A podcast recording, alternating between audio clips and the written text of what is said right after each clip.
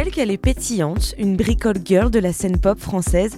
J'ajouterai que Cléa Vincent passe son temps à se battre contre les clichés, ceux d'une société viriliste pour qui la pop, c'est de la guimauve, des bonbons acidulés. Mais derrière ces traits de jeune fille souriante, parfaite façade des dîners avec les beaux-parents, Cléa Vincent n'est rien d'autre qu'une femme de son temps, un brin parisienne, mais surtout comme une bonne copine, celle avec qui on peut pleurer, trinquer et refaire le monde à sa façon.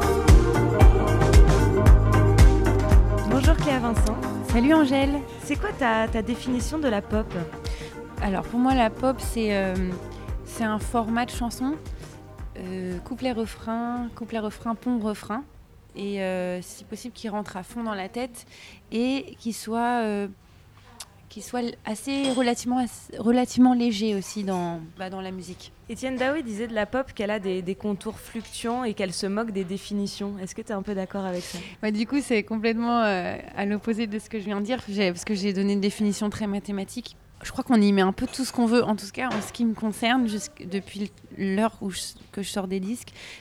mes chansons sont pop et elles ont toujours ce format-là. Après, il y a par exemple, est-ce que Flavien Berger fait de la pop?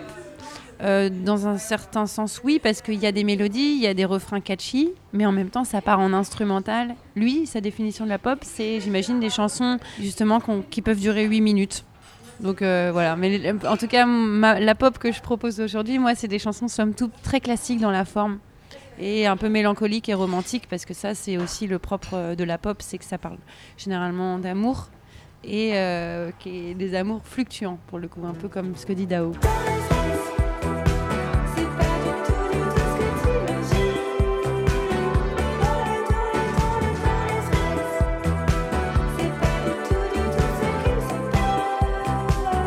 As sorti le 1er mars dernier ton deuxième album, Nuit sans sommeil. C'est un bébé que tu as accouché. Il a mis des mois avant de sortir ce bébé Il a mis deux ans précisément. Grosse grossesse. Et euh, ouais, presque autant que les éléphants. je crois que c'est six ans les éléphants.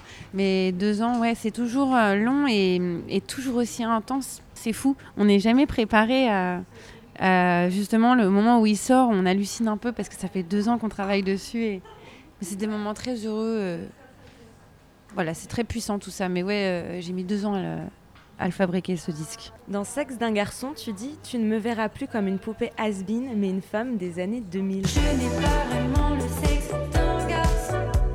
Mais ce qu'il faut pour me faire entendre dans ce monde sans façon où les femmes sont mises de côté, pas toujours écoutées.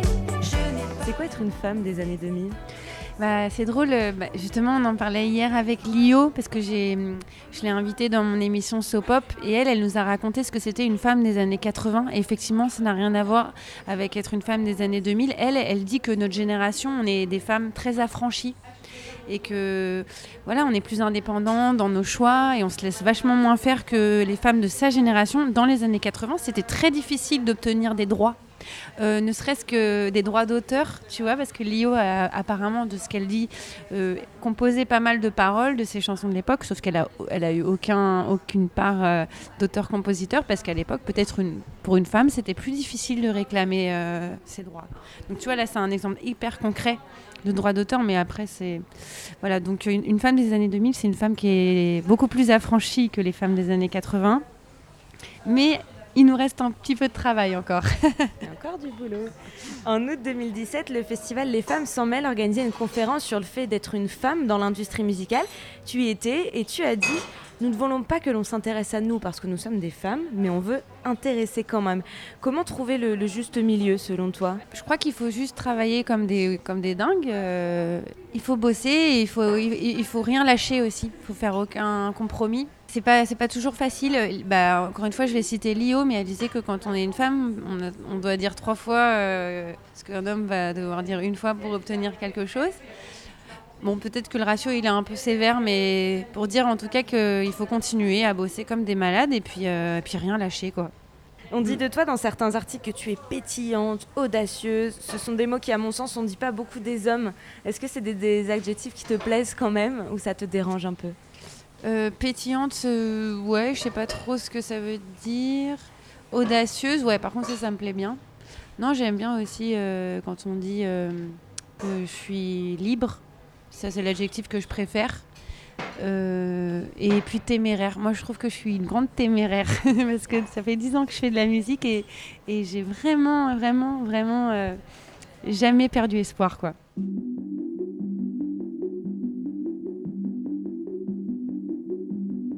Déjà l'entrée du tunnel, c'est pas le boulevard de la mort. Des lignes blanches tracées pour. Dans le refrain de ton titre IRL, tu dis irréel, IRL, réalité virtuelle. Est-ce que tu as eu, déjà eu des, des, nés de relations en ligne un peu, euh, un peu loufoques ou au contraire qui ont été pleins d'histoires Mais carrément, c'est fou, tu me rappelles un souvenir des débuts de Caramel. Tu sais, ça c'était dans les années 2000 enfin au début des années 2000, euh, il y a Caramel qui est arrivé et j'ai euh, eu une relation virtuelle avec un garçon que j'avais jamais rencontré et on a discuté, je crois, pendant presque deux ans, tous les jours. Euh, sur, euh, sur le chat. Et un jour, on s'est rencontrés pour de vrai et ça a tout cassé. C'est-à-dire qu'on s'est plus jamais parlé après.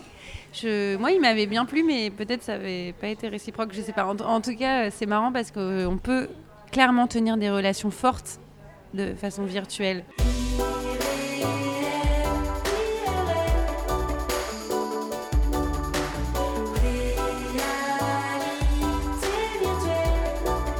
S'était passé quoi? Il t'a un peu ghosté? Bah ouais, grave, il m'a grave ghosté. on avait continué un peu à se parler, mais ça avait cassé une sorte de charme. Parce que je pense qu'on s'était tous fait une image l'un de l'autre. Et qu'au moment de se voir en vrai, ça. Je sais pas, ça a rompu euh, la magie. Est-ce que tu trouves, c'est ce qu'on lit dans certains articles, qu'on est euh, maintenant dans une surconsommation de l'amour un petit peu?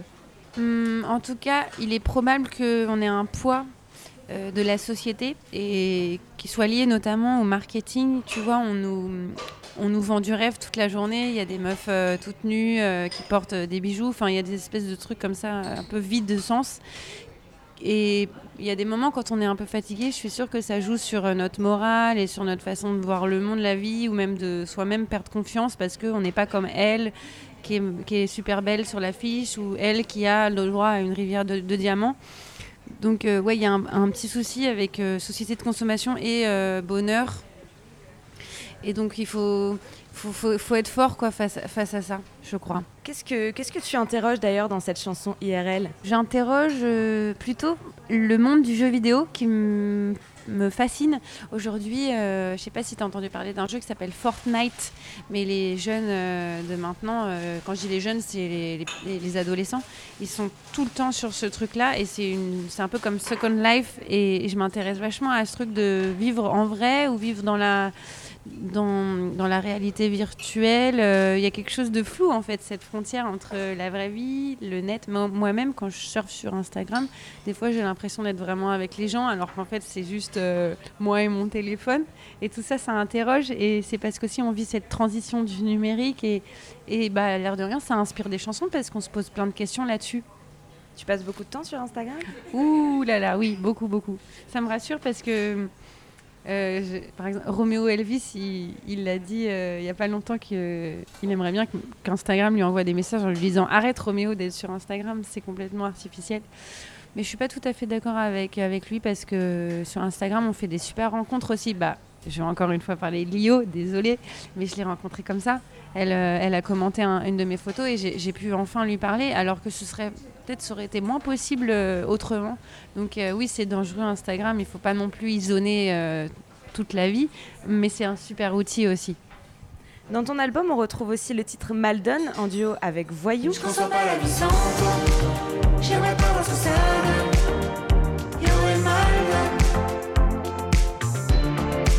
Si jamais y a plus personne pour poser les yeux sur moi, J'ai claqué la porte d'entrée, ce qui met fin au débat. Le froid silence de la cage d'escalier, est-ce que je me casse ou pas? Ça sent le vécu, non? Oh là là, oui. Euh, J'ai horreur du conflit. Euh, les disputes, c'est si je peux ne, jamais en avoir. euh, Je sais qu'il y a des gens aiment ça. Moi, vraiment, j'ai horreur de ça. J'ai- J'aime l'harmonie et tout ça. C'est pas pour rien que je suis musicienne. Mais donc, j'ai eu une dispute et oui, ça a inspiré une chanson. Parce que, parce que bah voilà, ça m'a complètement. ça m'a ça T'es- m'a bouleversée. Tes ruptures, elles sont généralement animées, entières? Non, c'est euh, là heureusement ça n'a pas donné lieu à une rupture, mais par contre euh, non, c'est ce truc de dispute et j'apprends à ce que à voir le conflit différemment, c'est-à-dire voir le conflit comme un ajustement et plus comme justement une rupture comme tu dis. Et euh, voilà, c'est c'est encore quelque chose sur lequel je travaille, euh, affronter euh, cette peur du conflit. Mais bon, écoute, ça a donné lieu à cette chanson, tant mieux, hein, cette, euh, cette peur du conflit. Et tu travailles comment dessus? Bah, euh, disons que, par exemple, le fait de... Bon, là, on rentre un peu dans la psychologie euh, de comptoir, mais quand je dois négocier quelque chose, j'essaie de pas avoir peur de, de blesser ou de... Tu vois, j'ai... j'ai- de pas trop me mettre à la place de l'autre et juste essayer d'obtenir ce que je veux et dire voilà c'est un ajustement entre deux personnes il n'y a rien de grave l'autre va pas arrêter de m'aimer si je lui demande euh, si ou ça quoi C'est vrai, ça, ça prend des années. ça prend des années. Et ben, je, ça va un petit peu avec le fait d'être une femme parce que, à nouveau, je veux pas rentrer dans des débats euh, féministes euh, interminables, mais c'est sûr que les femmes ont tendance à culpabiliser plus que les mecs. Et c'est là-dessus que je travaille précisément. On dit que lorsque l'on est triste, envahi de pensées troublées, rien de mieux que d'écouter des chansons qui donnent le cafard. Euh, Est-ce que tu es comme ça, toi aussi? Non, alors je, moi, je, quand j'ai vraiment des gros coups de blues, j'ai tendance à faire l'inverse. Euh, J'écoute une musique qui ne me procure aucune émotion, à savoir le jazz. C'est-à-dire que le jazz, ça va me fasciner. Je vais écouter techniquement euh, les exécutions euh, des musiciens, mais ça va pas vraiment m'émouvoir. Et du coup, ça me maintient dans un état euh, stable. Ça m'aide à remonter la pente. Un état neutre. voilà, un état neutre. si j'écoute, je sais pas, I Will Always Love You de Whitney Houston, par exemple, là, je vais flancher, tu vois.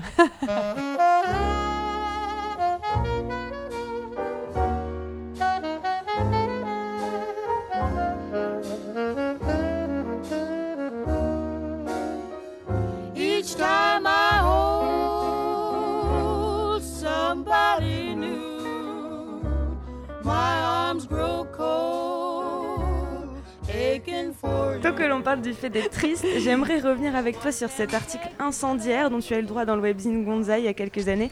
C'était en novembre 2016 et c'était absolument brutal, explosif. Sans vouloir trop rappeler ce qu'ils y disaient, le titre était Cléa Vincent, pauvre petite fille seule. Comment tu as reçu cette, critique musicale à l'époque? Alors c'était un peu double. Euh, D'abord, je connais bien ce webzine et euh, je l'apprécie, Gonzaï, pour justement ce ton hyper sarcastique et j'avoue avoir rigolé plein de fois à, à des articles qu'ils ont fait sur les uns les autres. Et quand ça m'est arrivé euh, dans la gueule, bah la première réaction ça a été ah c'est rigolo, il y a Gonzaï qui s'est lâché euh, sur euh, sur mon album, bon pourquoi pas. Et hum, en vrai je l'ai pas très mal pris. Mais surtout, ce qui m'a touché, c'est qu'il y a plein de gens qui ont super réagi et qui étaient hyper euh, en colère contre Gonzaï d'avoir été, c'est vrai, un peu vilain à mon égard. Donc finalement, j'ai eu double bonus. J'étais contente que Gonzaï ait fait un papier parce que, voilà, euh, euh, de toute façon, c'est toujours bien quand on parle de, ma musique. Et à côté de ça, les gens ont réagi pour me défendre et j'ai trouvé ça super mignon en fait. Effectivement, il y avait des trucs un petit peu abusés dans l'article, notamment euh, cette histoire de fille euh, ni belle ni moche. Et ils l'ont enlevé après d'ailleurs de l'article. Il y avait écrit Cléa Vincent, ni belle ni moche. Et là-dessus, les gens ont, pété un plomb et, et ça a fini par être carrément effacé de l'article. Ah ouais? Savais pas ça. Ouais, c'est fou, hein. c'est assez fou. Mais non, il y a même Christine de Queens qui avait réagi euh, en disant que l'article était très misogyne. Voilà, c'était intéressant, ça a créé un débat et, et puis moi, ça m'a touché en fait de voir qu'il y avait des gens qui me défendaient. euh, Je trouvais ça super mignon. Donc c'est ce que tu as retenu. tant Ouais. On lit de nombreuses choses sur toi, notamment sur ton passé. Ton premier album retient mon désir, notamment. Mais j'ai trouvé peu de choses sur ce qui t'anime dans la musique, ce qui t'a amené au choix d'une telle carrière. Est-ce que tu t'es euh, toujours senti soutenue dans ce choix-là, notamment via ton entourage? Euh, oui, parce que euh, j'ai la chance d'avoir fait les bonnes rencontres. Et dès mon premier, euh, mon premier passage sur scène, il y avait deux, trois artistes et musiciens dans la salle qui vraiment ont tout de suite été hyper encourageants. Et hum, bien sûr que euh, j'ai sûrement dû être cassée à droite à gauche par les uns les autres, mais j'ai choisi de pas le voir. Et j'ai choisi de me raccrocher à des gens inspirants comme euh, bah, typiquement Kim Gianni au début, Baptiste Amon aussi qui était là. euh, tout un tas d'artistes qui, qui ont tout de suite qui m'ont adopté. Donc j'ai trouvé une famille musicale très rapidement en jouant aux popines. Et côté plus privé et, et familial, j'ai absolument pas été comment dire critiquée d'avoir fait ce choix. Au contraire, euh, non, j'ai beaucoup de chance. J'ai pas, j'ai été encouragée depuis le début en fait.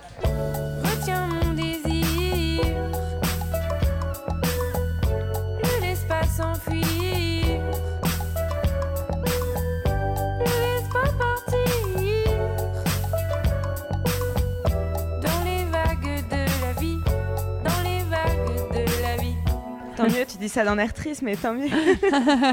Oui, t'as raison. Non, parce que c'est pas le cas de tout le monde et Bah j'ai- j'ai co- j'ai- j'ai- je connais des musiciens dont les parents sont hyper révoltés par leur choix de vie, ce qui est très étrange parce que s'ils avaient choisi d'être ébénistes, qui somme toute est quasiment le même métier que musicien, artisan, bah, ce- je sais pas, il y a une sorte de stigmatisation des musiciens. On a tendance à penser qu'ils sont paresseux ou je ne sais quoi, alors que c'est les plus gros bosseurs en fait euh, que je connaisse. Donc euh, bon. Je- si, vos, si vos enfants choisissent d'être musiciens, sachez que ce n'est pas grave et qu'au contraire, c'est un très beau métier et qui demande énormément de, de- de travail. Tu peux le faire, changer, te taire. Tout ce que tu veux, c'est pas incompatible. Quelque part. Est-ce que lorsqu'on fait un tel choix de carrière, il vaut mieux se laisser aller pour reprendre ton titre euh, Laisse-toi aller? Il faut se laisser aller, oui, pour la partie créative, euh, aller toujours au bout de ses idées et ça c'est important. Donc le laisser aller, je le dirais que c'est plus au niveau de l'écriture et de la composition, se donner aucune limite, euh, voilà, s'exprimer à fond.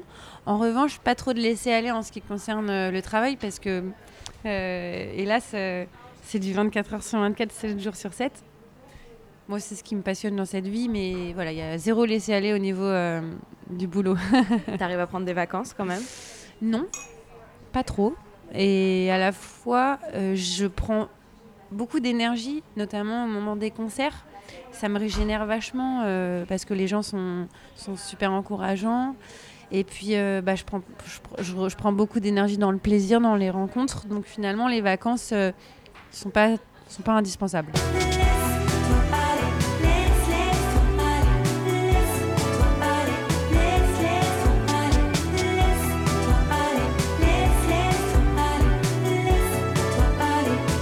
Bien, tu aimes bien la nuit Tu te sens comment euh, dans la pénombre ou dans, l'ivresse de manière générale?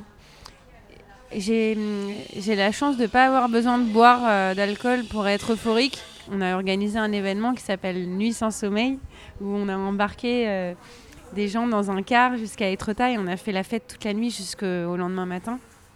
Et j'ai ressenti des émotions tellement fortes. Je, je suis passée par tous les états émotionnels et non, c'est fou. euh, les rencontres particulièrement nocturnes peuvent me, je sais pas, me, me mettre dans des états euh, assez géniaux. J'adore ça. La nuit est femme, la nuit, c'est une femme, la nuit. Avec ses larmes et ses joies, la vie est faite de ça. Vous avez fait quoi cette nuit-là? On a fait plusieurs choses. On, a, on avait un programme. Le premier arrêt était dans un resto routier où on a fait un, concert acoustique avec Garçon, qui est mon, side project. Ensuite, on s'est arrêté dans un casino où là, on a commencé à jouer. C'était super marrant. Euh, On est resté une heure, une heure et demie au casino. Et on est allé aussi dans une maison euh, tout en bois, hyper belle, qu'on avait louée au bord de la mer. On a fait un concert à 6h30 du matin. Et on a fini sur la plage à 8-9 heures à faire un concert acoustique sur les galets de la plage d'Étretat avec Pépite et Fishback. Donc euh, ouais, c'était c'était assez fou. Et puis dans le car, il y avait aussi des activités. Donc on n'a pas dormi de la nuit et on était tous euh, complètement surexcités. Mais pas trop fatigué si on était épuisés le lendemain, mais on a tenu sur le bah, sur le sur le plaisir quoi d'être ensemble et, euh, et de rigoler quoi.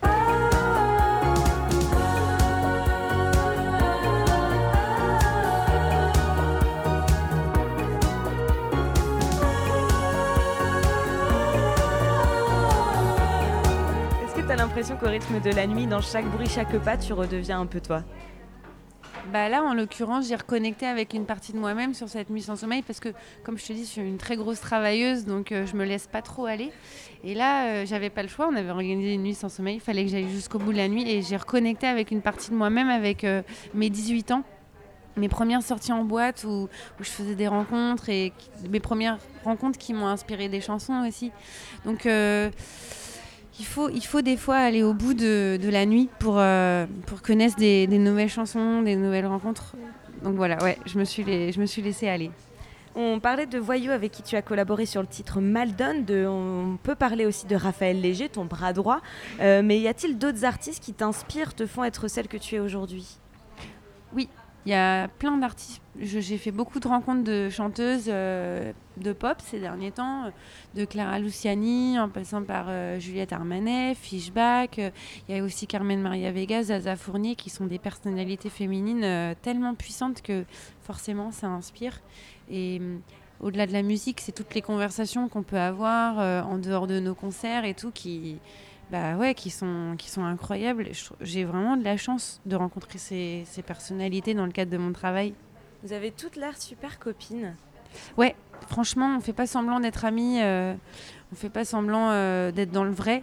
Et év- évidemment qu'il y a une forme de compétition parce qu'on reste, euh, tu vois, euh, des chanteuses et qu'on propose des projets un, un peu similaires. Il y a une forme de compétition, mais qui est, qui est stimulante en fait, qui est hyper stimulante. Et puis de toute façon, on a chacun notre style, donc euh, on se piétine pas les unes les autres.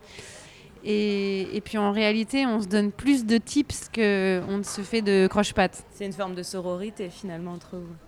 Ouais, j'ai et Lio, encore une fois, que je cite, disait que ça c'est très nouveau. Les femmes d'aujourd'hui sont plus affranchies et plus solidaires les unes avec les autres.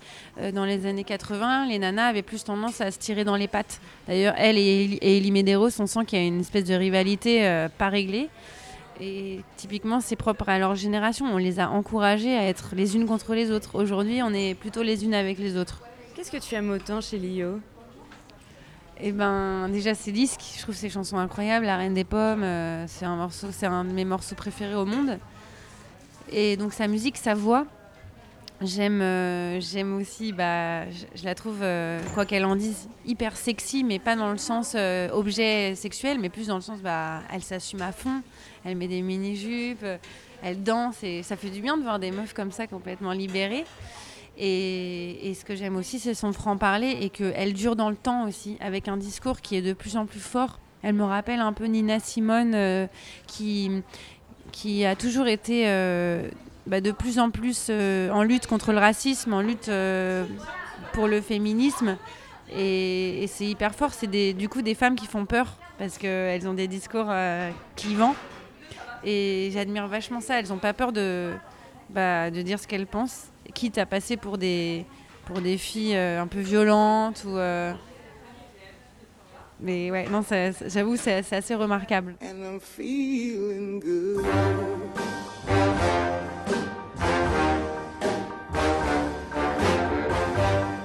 Fish in the sea, you know how I feel. Tu te sens pas comme ça toi? Euh, Moi, j'avoue, j'oserais moins gueuler sur un plateau télé, quoi. J'essaierais d'être un peu plus, euh, tu vois ce que je veux dire, coulante. Si euh, ce que fait Lio hier, c'est courageux en fait. D'un coup, elle prend la parole, elle dit voilà, j'ai subi ça, j'ai subi ça. Pour moi, être une femme, ça a été difficile. Elle va pas faire comme si tout allait bien. Moi, je suis un peu plus japonaise dans le dans l'esprit à dire euh, oui, les choses sont super. euh, à pas voir en fait. Moi, je, je refuse souvent de voir euh, les difficultés et je fais comme si ça n'existait pas. Mais alors c'est un peu, euh, c'est un peu contradictoire avec le, le- fait que tu sois une conquérante, une téméraire, de pas vouloir voir les difficultés. Bah, disons que je choisis de pas en parler et que je vais, je suis plus dans l'action que dans la, que dans la description ou euh, ou la réflexion. Tu vois et là on en parle toutes les deux. Je vais dire ce que je pense, mais de moi-même, euh, je je vais pas forcément dire euh, c'est dur d'être une femme, euh, il y a ceci, il y a cela. Je vais juste être dans l'action. Lio, elle, elle est dans l'action et, et- et elle est aussi dans le combat. Moi, je suis vachement moins dans le combat que Lio. C'est une guerrière, quoi. T'es t'es un peu moins militante, mais c'est pas Voilà. pour autant. Oui, voilà. Mais un peu moins militante, exactement. Pour terminer ce podcast, j'ai une dernière question. Est-ce que ça t'arrive souvent les nuits sans sommeil? Non. Sauf quand il y, a y différentes nuits sans sommeil. Il y a les nuits sans sommeil type euh, une fête qui dure jusqu'à 8 heures. Ça, ça m'arrive pas souvent. Hélas. Je suis trop raisonnable pour ça. Mais euh, bon, ça m'arrive quand même de temps à autre. Et il y a les nuits sans sommeil qui sont des insomnies Et ça, c'est hyper fort. C'est souvent la veille d'événements marquants, la veille d'un tournage, la veille d'un enregistrement, la veille d'un concert important. Et c'est des nuits très importantes parce que souvent, mon cerveau déjà euh, se configure. Donc, euh, je vais me réciter en boucle euh, ce qui va se passer le lendemain. Et puis même, j'ai des idées très fortes qui montent dans les, dans les insomnies, des idées de chansons et tout. Donc, euh, donc insomnie égale, euh, égale nouvelle chanson. Donc insomnie n'est pas égal à angoisse, c'est génial. Non, pas du tout. Et même, euh, je les accueille. Au, au départ, quand j'avais des insomnies, ça, ça pouvait me stresser en me disant ah, je vais pas beaucoup dormir, je vais être fatiguée le lendemain. Aujourd'hui, je me dis accueille cette insomnie. Euh, c'est pas grave, de toute façon, tu es allongé, donc tu vas te reposer physiquement. C'est juste ta tête qui va continuer à travailler. Et, puis le lendemain, j'assure. Et puis heureusement, il y a le café. Et, euh, et puis j'ai mes manières de récupérer maintenant.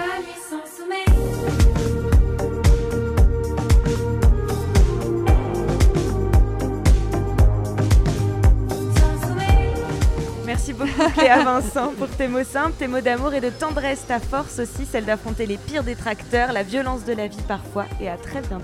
Merci beaucoup, Angèle. C'était un plaisir d'être là avec toi.